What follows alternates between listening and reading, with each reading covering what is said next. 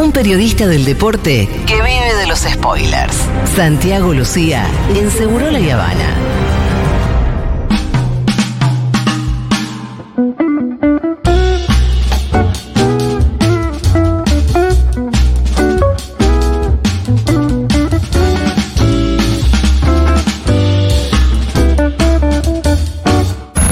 Mí me gusta el modelo inglés. ¿Sociedades Anónimas? No, no les va mal, ¿eh? Tienen un espectáculo de. Javi, nos vamos a pelear ahí, ¿eh? Pará, pará, pará. El club Eh, donde, va, donde iba mi abuelo a jugar al metegol, donde, escuchá, yo Juan Brown de San Vicente jugaba al básquet, al rugby, al tenis, mi papá hizo la cancha, iba a comerme un tostadito lo de Rivet, le pegué la pelota de básquet, jugaban los Rivet. ¿Y quién lo pagaba? Yo con mi cuota. Pregunta, la Eh, pregunta es: Javi, ¿quién lo financia? ¿Cómo se financia? sos vos la nota acá la entrevista. Entra- no, no, no, no, no, ¿Te no, no, no, no, de no. Sociedades Anónimas? Claramente. ¡Qué chabón! Bueno, tenemos a Santi Lucía para justamente hablar de todo esto que pasó con eh, Fantino y Milei. Eh, no te metas ahí, Javi, le decía Fantino. Un nivel de Sí, cuidado. que en realidad eso, eh, el audio que acabamos de escuchar es Por para tener el contexto necesario. ¿Cómo te va, Julita? Es para tener el contexto necesario de entender a aquellos por ahí que no, no siguen de, de cerca la actividad deportiva de lo que fue. Creo que el acontecimiento político Tremendo. por el lugar que ocupa el fútbol en la cultura popular, eh, que obviamente hoy lunes quedó atrás y, y- y de manera lógica de lo que ha sido el debate de ayer, pero si no hubiese estado en el escenario el debate, sin duda que desde el punto de vista político no hubiese habido nada más trascendente de lo que sucedió con el ámbito del fútbol y una expresión desde un lugar que es muy poco habitual en el fútbol, que es abandonar la neutralidad. Impresionante y, y al unísono y todos los clubes. Sí, y por No supuesto... pasó nunca antes, ¿no es cierto? Mm, De esta manera y tan, tan horizontal para todos los clubes, ¿no? Y está buenísimo también esto de mencionar que si bien tiene eh, más repercusión de manera lógica cuando sucede desde plataformas tan importantes como son las institucionales de Boca, River, Racing y, y todos los clubes, pero fue en forma de pirámide, porque también los clubes de distintas localidades, municipios, los clubes barriales, eh, se fueron expresando. Fue algo que evidentemente la patria deportiva tuvo muy claro cómo moverse, traccionado lógicamente por la tensión que concentra el fútbol. Eh, el por qué empieza todo esto está explicado en el audio que acabamos de, de escuchar, de esa entrevista que le dio Javier Milei a Alejandro ¿La entrevista Fantino. de cuándo es, Santi? A mí no me queda claro. No, la entrevista es, creo que de, 2002, de 2022. Ah, pero es vieja. Es del año pasado, sí, claro. Y agarraron ese pedacito Sí. y le dieron bola ahora. Sí, Cherky Diallo un poco. Cherky Diallo. Sí, Cherky lo empujó porque Cherky lo for- empezó a empujar un Sí, poco. Cherky forma parte de la estructura de lo que fue la Asociación del Fútbol Argentino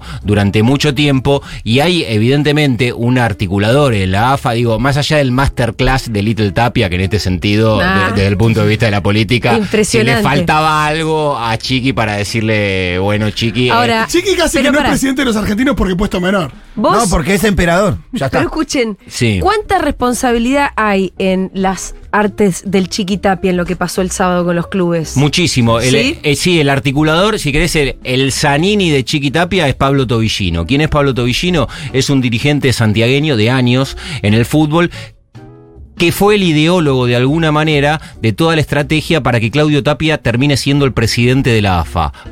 Claudio Tobillino es el que le armó la estructura con los clubes de fundamentalmente de las distintas provincias como articulador político en la AFA para que en la sucesión de los años Claudio Tapia fuese creciendo, impulsado porque en la AFA todos los votos valen uno por los clubes del interior y por los clubes del ascenso. Desde ese lugar construyó su poder Claudio Tapia y todo ideado por este dirigente que es importantísimo y la punta de todo esto se entiende en que fue el propio Pablo Tobillino en el que en toda esta catarata de tweets que, que aparecieron durante todo el fin de semana, este, con expresiones institucionales eh, muy fuertes como de la cuenta, como de Boca, por ejemplo, y River y demás, pero el primero fue Pablo Tobillino, que escribió Es la hora de mostrar públicamente el apoyo a Sergio Massa que cada uno de los clubes del fútbol argentino se manifieste en defensa de sus instituciones, no al Assad, no a la privatización del fútbol. Vamos, Sergio querido, fuerza compañero, te necesita un país más a presidente.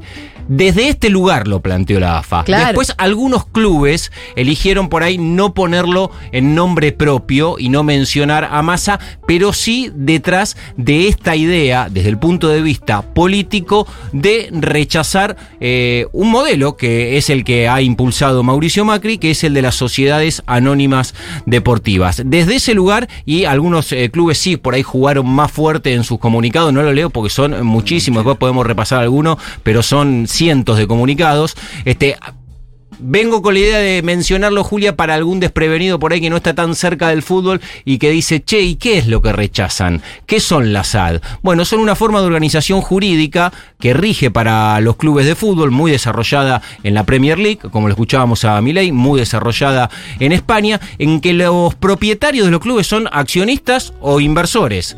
No son lo- los socios, como ocurre en las organizaciones sin fines de lucro, y, y esta historia de que el club es de los socios, que es lo que sucede hoy, lógicamente que con la SAD pasa a un registro distinto. Y la diferencia sustancial entre las asociaciones civiles sin fines de lucro y la SAD es que mientras eh, una organización, en caso de que fundamentalmente cuando hay algún excedente de dinero, lo que se hace es reinvertirlo en esa organización, lo que persigue la SAD, eh, las sociedades anónimas deportivas, es el lucro, son beneficios económicos, con lo que eso eh, genera fundamentalmente. es obvio. Bueno, obviamente. Y por eso Milei viene eh, con, con esta propuesta y la vienen poniendo arriba de la mesa y por eso el rechazo. Sí, lo pensemos, en la perdón, pensemos en la declaración de Verón de la otra vez respecto, por ejemplo, al desarrollo del fútbol femenino.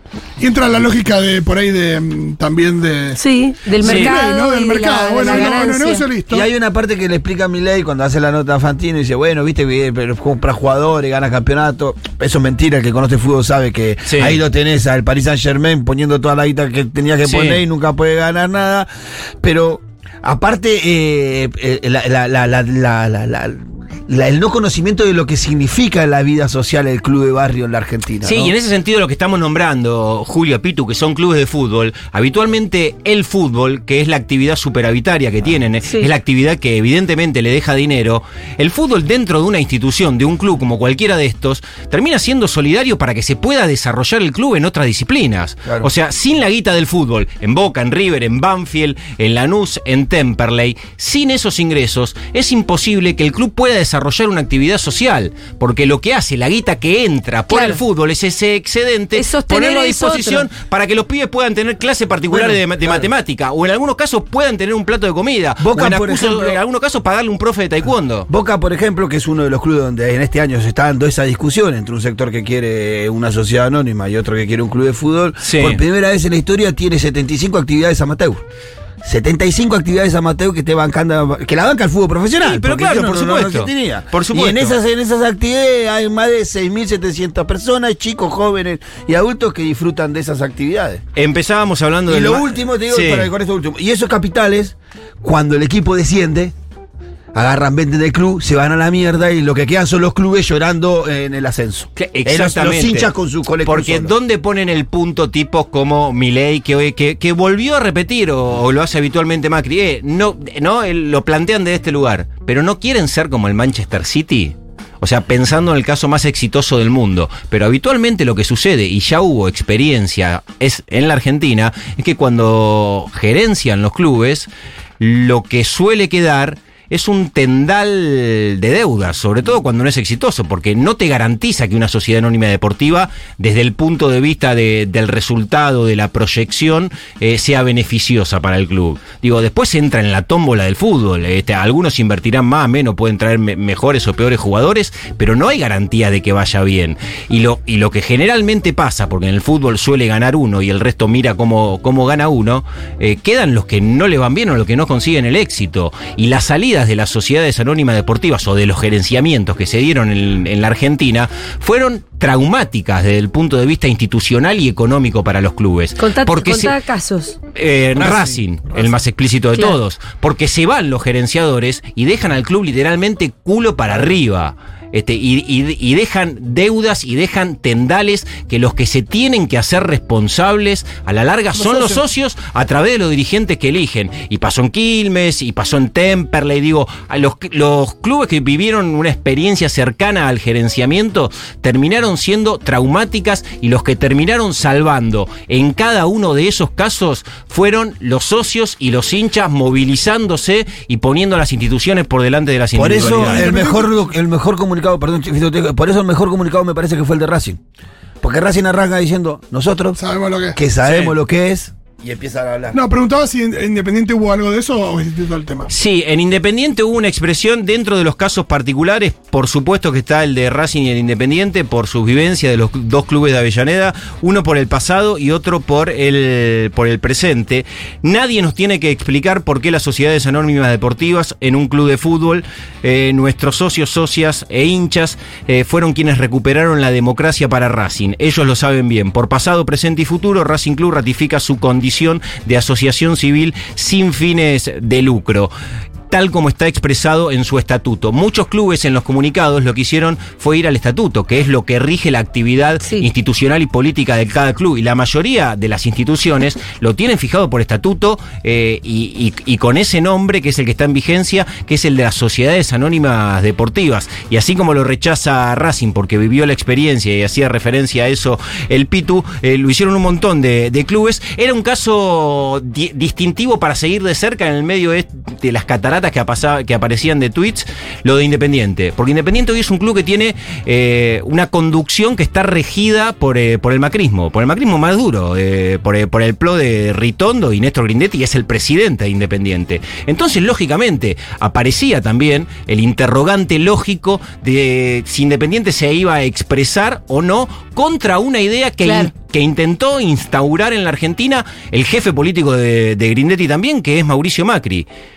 Y fíjate el nivel de encolumnarse que tuvo en esta el fútbol argentino, que Independiente también se expresó y en su comunicado puso la comisión directiva del Club Atlético Independiente, está convencida de que nuestro club tiene que seguir siendo una asociación civil sin fines de lucro. También se encolumnó Independiente con esta movida social de los clubes, pese a que en su conducción este, hay personas que su terminal política este, y el vínculo directo que tienen es con Mauricio Macri. Para terminar, como empezamos hablando del masterclass del Chiquitapia, quería recordar Masterclass casi de política. Sí, el inicio de esta historia de las sociedades eh, anónimas deportivas, que fue el anhelo de Mauricio Macri, eh, para que se den una idea, porque es muy explícito, casi que la voy a leer tal cual, el, el recuerdo de, de aquel momento. Este, llevaba dos años como presidente de Boca. Mauricio Macri se presentó ante Julio Grondona con la intención de poner arriba de la mesa un proyecto para modernizar el fútbol y habilitar justamente el ingreso de las sociedades anónimas deportivas. Para eso eh, tenía que modificar el estatuto de la AFA. ¿Qué hace Julio Humberto Grondona? Cap. Lo convoca a Mauricio Macri, aparte el día es espectacular, eh, lo convoca el 20 de julio de 1998, que era el Día del Amigo. Ese día lo convoca para que presente su proyecto ante el Comité Ejecutivo de la AFA. Bueno, Mauricio Macri se presenta, habla ante la dirigencia del fútbol. Cuando termina la presentación, Mauricio Macri agarra el micrófono Julio Humberto Grondona y dice, bueno, señores, vamos a votar. Levanten la mano los que no están de acuerdo con el proyecto del ingeniero. Automáticamente, 24 dirigentes levantan la mano. El único que no levantó la mano, de los 25 que había, era Mauricio Macri. Entonces Grondona se da vuelta, lo mira a Macri y le dice, perdimos, Mauricio. Espectacular. Sí, sí, fue hermosa. Porque aparte él votó, él votó a favor y se dice la fábula, dice que el día anterior habían pasado todos por la ferretería. El número de la inflación se acaba de conocer. 8,3. ¡Epa! Ah, esa era una pregunta que le iba a Epa. hacer. Me la olvidé, le iba a hacer a Ibáñez respecto de si podía haber, eh, si podía influenciar el O tamaño. sea, es altísima, pero de 12,5, dos meses bajamos a 8,3. No, y antes de, y antes de Es altísima, no y estoy diciendo que no. No, perdón, y antes de la devaluación. Se estaba por- desaceleró. no, y antes de la devaluación estaba por arriba también, estaba en nueve y pico. Claro. Entonces me parece que como hay un dato bastante interesante respecto de que no solo, bueno, ya evidentemente viste los que- precios absorbieron la, la devaluación, sino que también ahora está bajando. Parecieran los mercados entender de que va a haber una continuidad y no hay que hacer mucho revuelo, ¿no? El dólar hoy bajó, así que bueno, por El ahora dólar baja. y quedan cuatro rondas. Bueno, muchachito, vamos que vamos que llegamos. Que- Vamos que llegamos. Oh, termina, termina el lunes ahora a las 4. A las 4 ya empieza el martes. Listo. Tienen que avanzar los días. el lunes que viene eh, estaremos acá. Vamos Plato mierda. Vamos que llegamos, vamos que llegamos, vamos que llegamos. Gracias, Santi Lucía. Pero por favor.